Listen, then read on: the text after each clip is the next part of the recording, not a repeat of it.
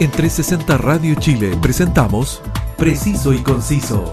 Entrevistas, información y opinión con lo más relevante de la actualidad, cultura y espectáculos de Chile y el mundo. Conduce Roberto del Campo Valdés. Preciso y Conciso por 360 Radio Chile. Actualidad en línea. Saludos y gracias por estar en la sintonía de 360 Radio Chile por www.360radiochile.cl y también a través de su app que puedes descargar para así tener en tu móvil toda la música y la actualidad en línea 24/7 ¿No alcanzaste a escucharnos? No te preocupes porque puedes escucharnos y seguirnos a través de Spotify y en las más importantes plataformas y directorios podcast. Soy Roberto del Campo Valdés y esto es Preciso y Conciso. Estamos eh, frente al proceso que renovará las autoridades en las diferentes comunas. Queremos eh, conocer a quienes postulan a formar parte de las autoridades municipales y quien viene a conversar es eh, trabajadora social de la Universidad Católica de Chile, diplomada en género en la Universidad de Chile, magíster en educación de la Universidad Católica de Chile, actualmente candidata a aconsejar por la Florida. Al teléfono Lorena Bienvenida Lorena, ¿cómo, estás? ¿Cómo te encuentras? Hola Roberto, mucho gusto de hablar contigo. Eh, gracias por la invitación. Y bueno, estoy expectante, eh, como todas las candidatas y candidatos a todos los procesos eleccionarios que se vienen, de lo que va a pasar en el Parlamento a propósito de la, de la posible postergación de las elecciones, ¿no? Pero bien, tranquila. Exactamente, porque el domingo 28 de marzo justamente el gobierno habló en forma eh, oficial de, postergar las elecciones programadas para el 11 de abril. Algunos dicen que, que los que piden aplazar las elecciones son los que van perdiendo. ¿Cuál es tu opinión, eh, Lorena? ¿Esta es una decisión sanitaria o derechamente una decisión política? No, mira, yo debo decir que yo trabajé varios años en la atención primaria de salud acá en la Florida, en tres spam de la Florida, y tengo el corazón partido porque, porque por un lado creo que la situación en la que estamos eh, se debe en gran parte al mal manejo que se ha hecho de la pandemia. Eh, todos se preguntan por qué otros países tomaron medidas más radicales y eso es porque el Estado y los gobiernos que están hoy día en ejercicio tomaron medidas más radicales. Y acá en Chile no hemos visto eso. Entonces, por un lado, creo que, efectivamente, yo le creo al colegio médico cuando dice que ellos piden que se aplacen las elecciones. Creo que el proceso democrático requiere solidez en la votación en este Chile que tenemos voto voluntario. En la gran mayoría de los países del mundo el voto es obligatorio, es parte de los deberes cívicos, como, pagar impuestos, ¿no? Entonces, claro, por ese lado le creo al colegio médico cuando dice que, que es bueno para Chile que no haya aglomeraciones, a pesar de que la votación ya se había hecho una reforma constitucional para dividirla en dos días. Igual la situación de contagios y lo que hemos visto de, en el hospital de Valparaíso, por ejemplo, respecto a, la, descarga de container eh, con, ¿cómo se llama?, con eh, refrigeración para poder eh, guardar fallecidos, que lo encuentro terrible. Me, me, parece que es necesario postergarla, pero también, por otro lado, desde mi posición de candidata, me, me resulta súper difícil porque uno compite en desigualdad con los que tienen más dinero para hacer campaña y habíamos estado desplegando los pocos recursos que teníamos para este proceso con mucha expectativa de que además se pudiera concretar este 10 y 11 de abril. Lorena, y justamente, ¿qué tanto, qué tanto te complica a ti y a tu equipo el, el, aplazamiento de las elecciones? Tú, no, tú nos acabas de mencionar el tema del financiamiento, pero ¿qué significa en términos prácticos, Lorena, de que vas a tener que dejar de hacer campaña o derechamente vas a tener que endeudarte para poder seguir haciendo campaña? La verdad es que es súper difícil porque conociendo el plazo, uno hace una planificación, despliega los pocos recursos que los bancos te negaron, que son más bien recursos personales, de amigos, de compañeros que te colaboran en, las distintas tareas, eh, y esos recursos se agotan. Y, y la verdad es que ha estado difícil la posibilidad de obtener apoyo financiero de bancos, por ejemplo, para, para invertir un poquito de plata en las campañas. Entonces, la verdad es que endeudarse no es una opción, en mi caso, y en el, en el caso de, de muchas compañeras que además hemos estado golpeadas por temas de, cesantía o de o de definitivamente recursos escasos en, en el presupuesto cotidiano, digamos. Y además en este rato desconocemos qué va a significar en la práctica el tener que detener las campañas. O sea, si se va a tener que detener las campañas o si se va a mm, mantener, por ejemplo, la posibilidad de seguir haciendo actividades por redes. Eh, hay gente, yo he visto, yo, yo no, pero he visto que hay gente que ha desplegado palomas en algunos lugares, eh, que ha estado entregando volantes. La verdad es que nuestra, nuestra campaña ha sido muy austera, pero la verdad es que, claro, o sea, yo no tendría más recursos para poder eh, invertir en, en, iniciar nuevamente una campaña, ¿no? Literalmente, literalmente en este instante no haya que echarle mano. No, no, a esta altura ya, ya todo lo que había para, para poder hacer campañas fue desplegado, digamos, y, y fue usado. Entonces, corre uno con desventaja. Lorena, ¿y qué es lo que qué, es lo que está qué, es lo que se está conversando justamente en la trastienda cuando en estos momentos eh, eh, eh, estamos en, en, un escenario que es total y absolutamente incierto porque tenemos un hecho concreto que es que el domingo 28 de marzo el gobierno envía al Congreso este proyecto de ley con el objeto de, de, de aplazar las elecciones, pero esto todavía tiene que, tiene que pasar por el Congreso y esto todavía no es un hecho. Por lo tanto, eh, me imagino el, el, el, grado de incertidumbre que tienen tú y tu equipo frente, frente a este escenario tan incierto. Eh, la verdad es que yo lo que he alcanzado a, obtener de información, eh, tanto de mi partido como lo que he podido mirar en la prensa, es que la oposición le está pidiendo al gobierno que efectivamente genere las medidas que no ha generado hasta ahora, ¿no? Por ejemplo, o sea, como para condicionar la aprobación del, de la reforma constitucional que, posterga las elecciones. Lo que dijo el gobierno ayer es que se va a solicitar una postergación de cinco semanas, eh, pero no dijo nada acerca de otras medidas asociadas al control de la pandemia que uno pudiera esperar a propósito de no solo postergar las elecciones, sino eh, todo lo que significa poner en funciones lo que no se ha hecho hasta aquí. Se le va a pedir al gobierno que efectivamente haga cierre de fronteras, que efectivamente mejore la trazabilidad, que efectivamente garantice apoyo económico para las familias que, que están en, en una situación muy difícil y muy precaria. O sea, lo que entiendo es que se le han pedido al gobierno tomar esas medidas como condición de que el proyecto sea aprobado.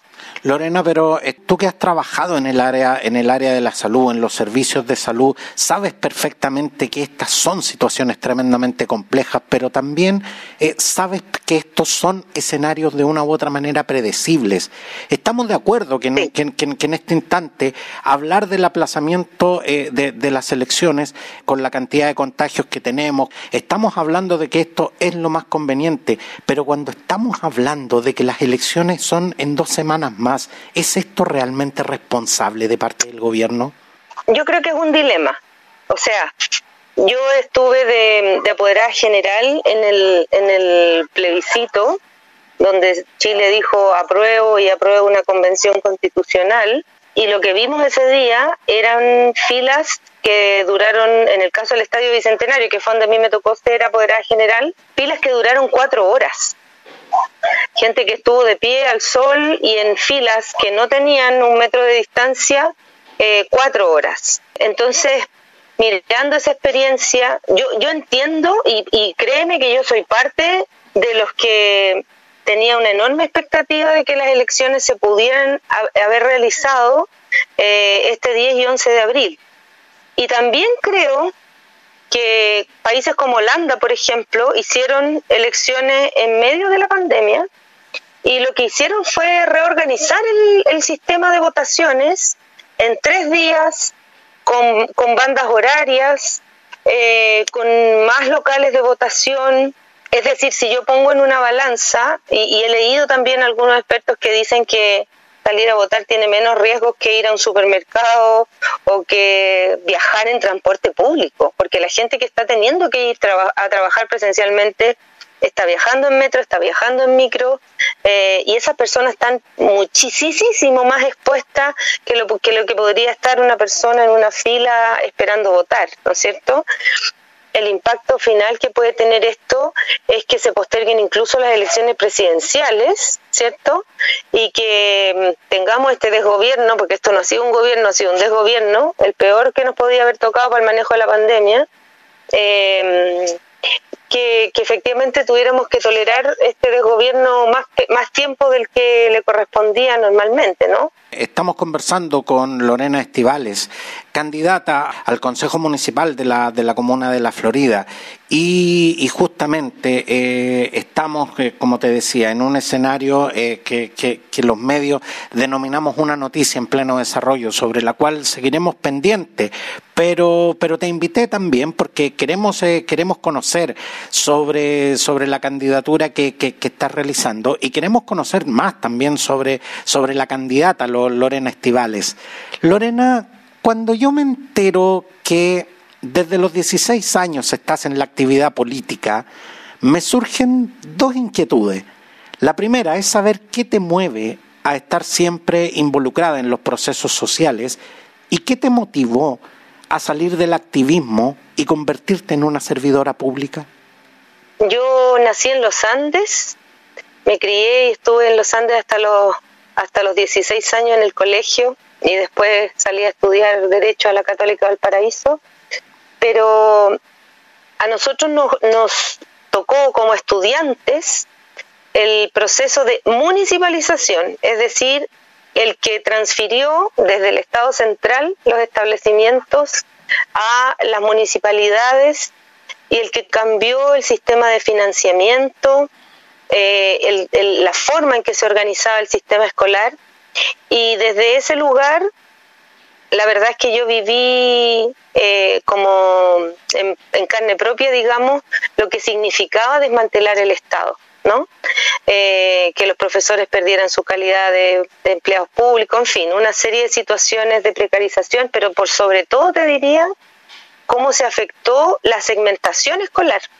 Entonces, desde ese momento como que empezamos a abrir los ojos, empezaron a llegar eh, noticias que eran espantosas. Un 29 de marzo de 1985, un día como hoy, eh, gracias a Cooperativa nos enteramos de que habían aparecido degollados tres profesionales. Eh, bueno, en fin, esas, esas noticias que son muy conmovedoras cuando uno es joven y está iniciando su vida, escuchar por la radio la Estela Ortiz, escuchar a Manuel Guerrero, que tiene la misma edad que yo y que con el cual después tuve la oportunidad de compartir eh, en el colegio como apoderados. Eh, pero en ese momento fue muy impactante para mí vivir en carne propia la noticia de que efectivamente habían situaciones de violación a los derechos humanos que eran realmente horribles, espantosas, porque te diría que hasta antes de ese momento no lo había vivido, ¿no? No lo había sentido con esa fuerza, vivíamos como en una especie de burbuja en los Andes en ese sentido. Y desde ese momento en adelante yo dije, esto no puede seguir ocurriendo. Eh, cuando yo entro a la universidad y nos manifestábamos, vimos situaciones horrorosas también que tenían que ver con, con que tú protestabas y, disparaban a matar. Eh, me acuerdo perfecto de haber estado en una manifestación afuera de la Católica Valparaíso y sentir cómo las balas estallaban contra las barreras de contención. Esa violencia yo creo que es inaceptable en, todo momento de la vida, pero más aún cuando uno es lolo, ¿no? Y después con el tiempo eh, yo entré a estudiar trabajo social y quizás ahí lo más duro ha sido conocer cómo este país se convirtió eh, en un país de acumulación para unos pocos y de una gran pobreza para muchos otros. con el paso de los años las cosas no cambiaban, empezamos a saber los montos de las jubilaciones de las personas eh, en un sistema impuesto como las AFP. Y entonces uno dice, bueno, parece ser que tampoco los partidos que heredaron el poder después del año 90 eh, fueron capaces de transformar Chile. Entonces, el 2015, cuando yo veo que todos los chiquillos que estuvieron en, en, las movilizaciones estudiantiles del 2011 habían optado por acceder a cargos de representación popular, yo digo, bueno, con estos cabros voy a dar esa pelea eh, ya más desde la institucionalidad partidaria, eh, para meter gente que cambiara las cosas, que pudiera, no sé, pues llegar al Parlamento a pedir rebaja de la dieta parlamentaria a la mitad, etcétera, ¿no? Y ahí tomé la decisión de, de militar en Revolución Democrática en el territorio de la Florida y desde ese lugar empiezo a encontrar coincidencia con eh, lo que yo esperaba para Chile y lo que todavía sigo esperando para Chile. Y eso pasa también acá en la comuna de la Florida. O sea, yo he trabajado, trabajé muchos años en atención primaria, tengo todavía compañeras y compañeros que trabajan ahí y que han sido profundamente golpeados por esta administración municipal. Desde que no les pagan sus cotizaciones previsionales, desde que les han hecho sumarios, desde que mucha gente ha tenido que renunciar e irse, cambiarse a otras comunas. Lo he visto, he visto cómo, cómo han golpeado, digamos, a, las trabajadoras y trabajadores de salud, de educación. Eh, y eso ha sido con la complicidad de un consejo municipal eh, ganado por la derecha, donde seis concejales le han dicho que bueno a todo este alcalde y, y eso, bueno, me mueve la convicción de que tenemos que ganar el consejo municipal. No es posible que este alcalde pueda hacer todo lo que quiera porque tiene la venia de seis concejales que ni siquiera le cuestionan, como por ejemplo el hecho de vender el patrimonio municipal de la comuna eso es, digamos, el, el motor, ¿no? Como permanentemente vamos viendo cómo en el plano de lo local se manifiestan todas estas situaciones que son injustas, territorio donde nunca llega ningún apoyo municipal, eh, la invisibilización de las necesidades de las mujeres, las violencias. Yo siento que el municipio de La Florida, encabezado por el actual alcalde, ha hecho una gestión basada en el clientelismo, en el populismo, eh, donde, claro, tú puedes llevar adultos mayores a pasear a Rosa Agustina, pero en la práctica ninguna política municipal afecta para bien sus precarias economías familiares, por ejemplo. Hay que regular eh, la aprobación y modificaciones. Fíjate que nos hemos enterado que el presupuesto municipal que se expone al Consejo para su aprobación y que tiene que durar un año, se modifica hasta 15 veces. Y eso el alcalde lo hace porque sabe que tiene seis concejales, concejalas y concejales que le aprueban todo. En, en 2017 eh, tú fuiste consejera regional por la, por la quinta circunscripción Santiago. Y, y, con, y, con, esa experiencia yo, yo hubiese apostado por ti para, para gobernadora regional. Entonces, eh, ¿qué es lo que sientes, eh, Lorena, que, que, puedes cambiar desde el, desde el Consejo Municipal cuando, cuando sabemos que el Consejo Municipal, más que una labor de gestión, es una labor de fiscalización la que ejerce? ¿Por qué sientes que puedes, eh, que puedes realizar estos cambios justamente desde, desde la Consejería Municipal? Bueno, primero porque ya me convencí de que la posibilidad de, de, que una gestión municipal impacte positivamente en la vida de las personas es real, ¿cierto? Es real. O sea, tú ves cómo algunos municipios a propósito de... Mira, cuando yo fui core conocí la gestión municipal de San Joaquín, de Macul, de La Granja, de Peñalolén y de La Florida. Y tú empiezas a ver diferencias sustanciales entre unas y otras. Eh, entonces, cuando uno piensa, eh, claro, la fiscalización es una de las tareas principales de los alcaldes y alcaldesas, ¿no es cierto? Pero cuando uno puede, como órgano colegiado, aunar esfuerzos para impedir que se malgaste plata, por ejemplo, en PVC para poner en cada poste de la comuna, eh, para decir que estamos cambiando 17.000 luminarias, uno tiene ahí un intersticio de poder que le da la capacidad de negociar con los alcaldes.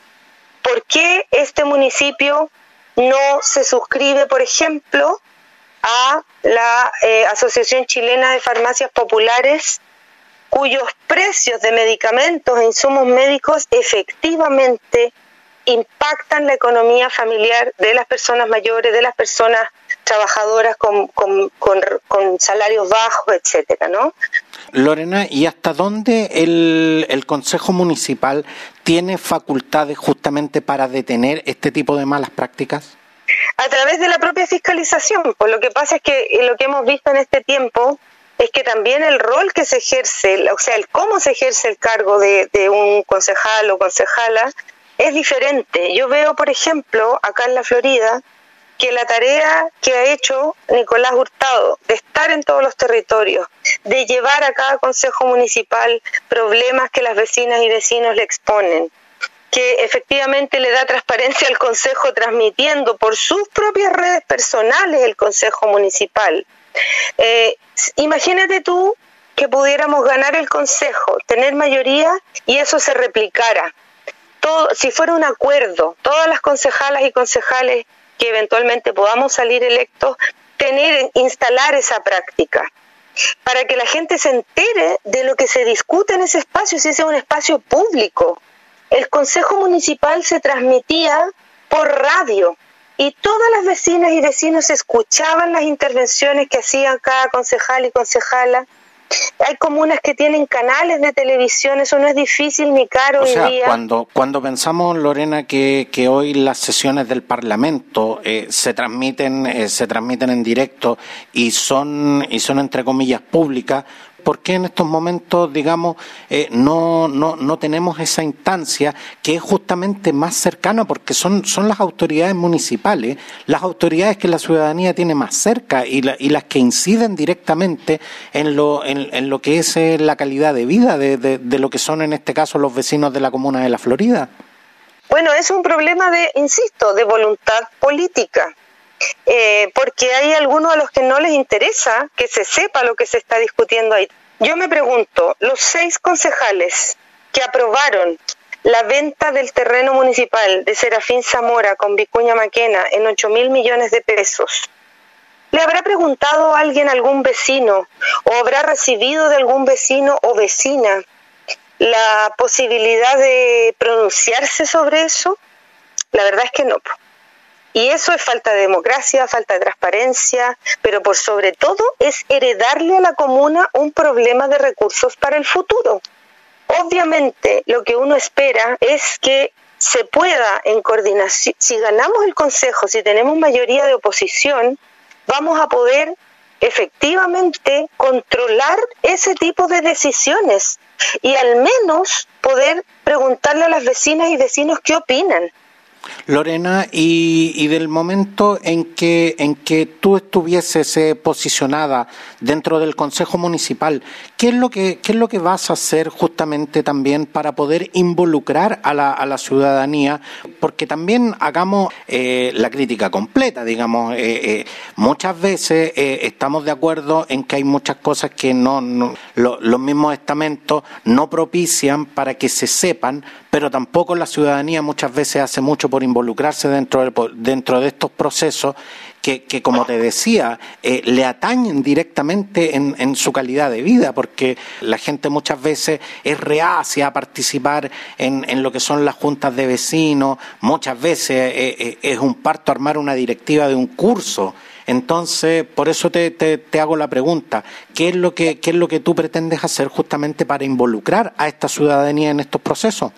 Mira, yo creo que hay cosas que se pueden hacer.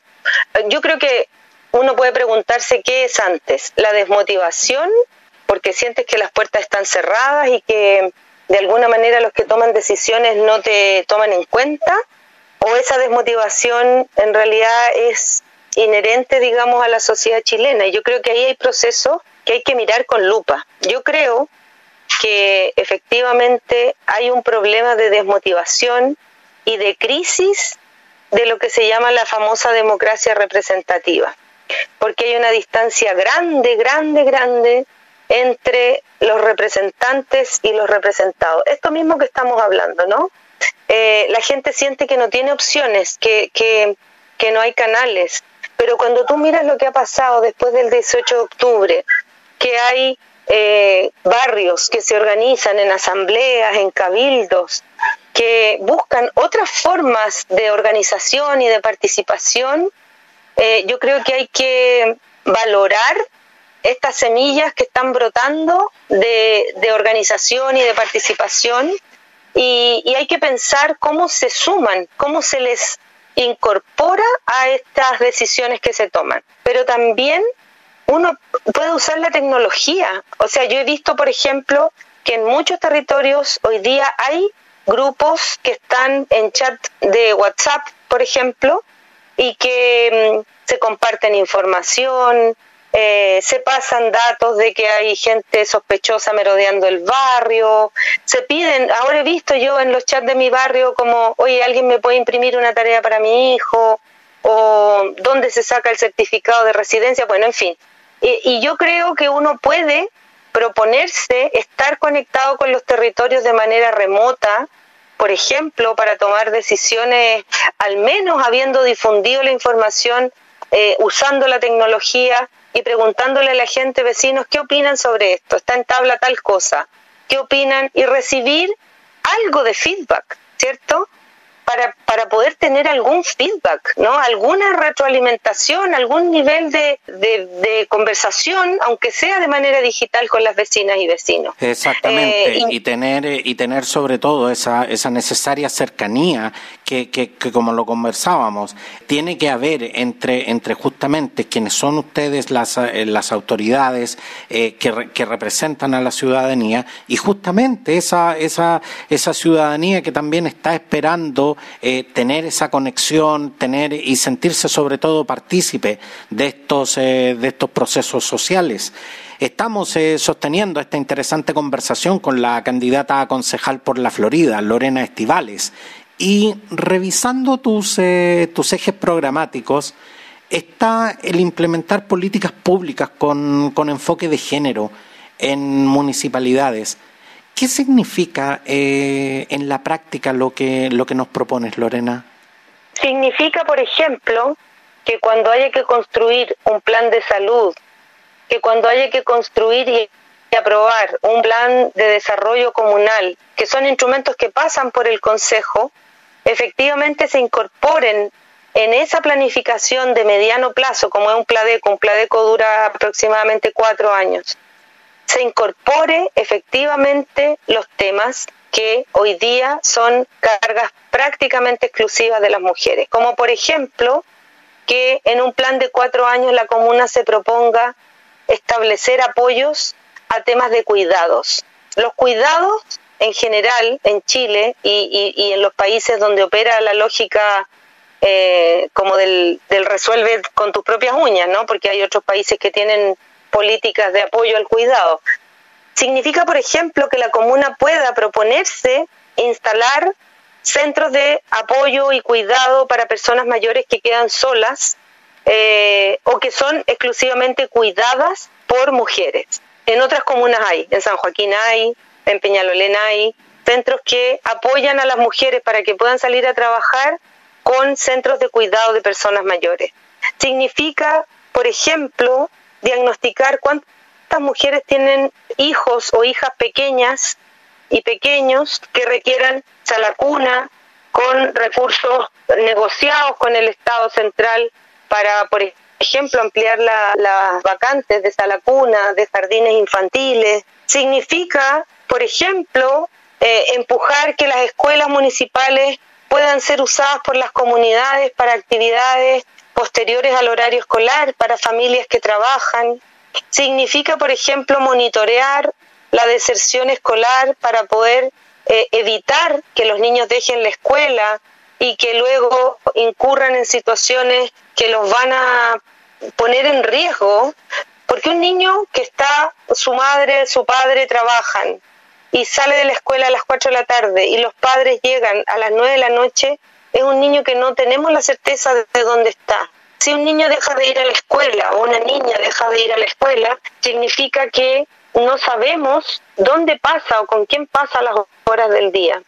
Eh, y eso efectivamente recae eh, como en el juicio social sobre las mujeres. ¿Dónde está la mamá de este niñito? ¿Qué está haciendo la mamá de este niñito? Entonces, si entendemos que los cuidados no son responsabilidad exclusiva de las mujeres y que tienen que ser materia de políticas locales, efectivamente vamos a poder tener una mirada que integre esas posibilidades o esos recursos de, apoyo. Significa, por ejemplo, que cuando se hace un plan de salud, uno pueda conocer cuáles son las cifras de embarazo adolescente no deseado y pueda generar planes de apoyo, educación sexual, eh, acceso a métodos anticonceptivos, acceso a métodos de protección de infecciones de transmisión sexual eh, de manera responsable para estudiantes, para jóvenes, hombres y mujeres de igual manera, ¿no?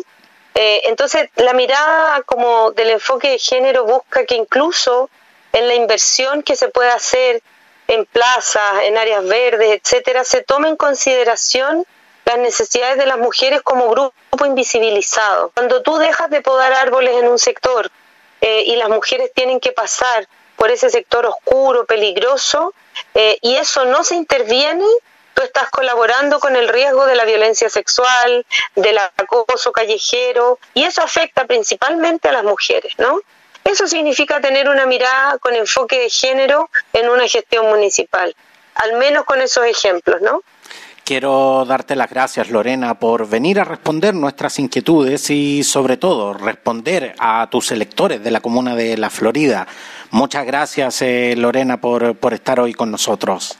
Gracias a ti, Roberto. Te agradezco mucho la oportunidad de poder explicar nuestras ideas, nuestras intenciones, nuestras ganas, porque yo creo que todos queremos mejorar eh, nuestra vida cotidiana y eso ocurre en la comuna. Así que te agradezco montones este espacio. Muchas gracias. Gracias a ti, Lorena. Y gracias a todos quienes nos escuchan. Los invito a quedarse en la sintonía de los, de los sonidos en línea de 360 Radio Chile y también invitarlos a todos a quienes, eh, a todos a quienes eh, nos siguen en las más importantes plataformas podcast para que no se pierdan ninguno de nuestros episodios. Muchas gracias y nos vemos en 360 Radio Chile. Esto fue Preciso y Conciso. Entrevistas, información y opinión con lo más relevante de la actualidad, cultura y espectáculos de Chile y el mundo, junto a Roberto del Campo Valdés. Preciso y Conciso por 360 Radio Chile. Actualidad en línea.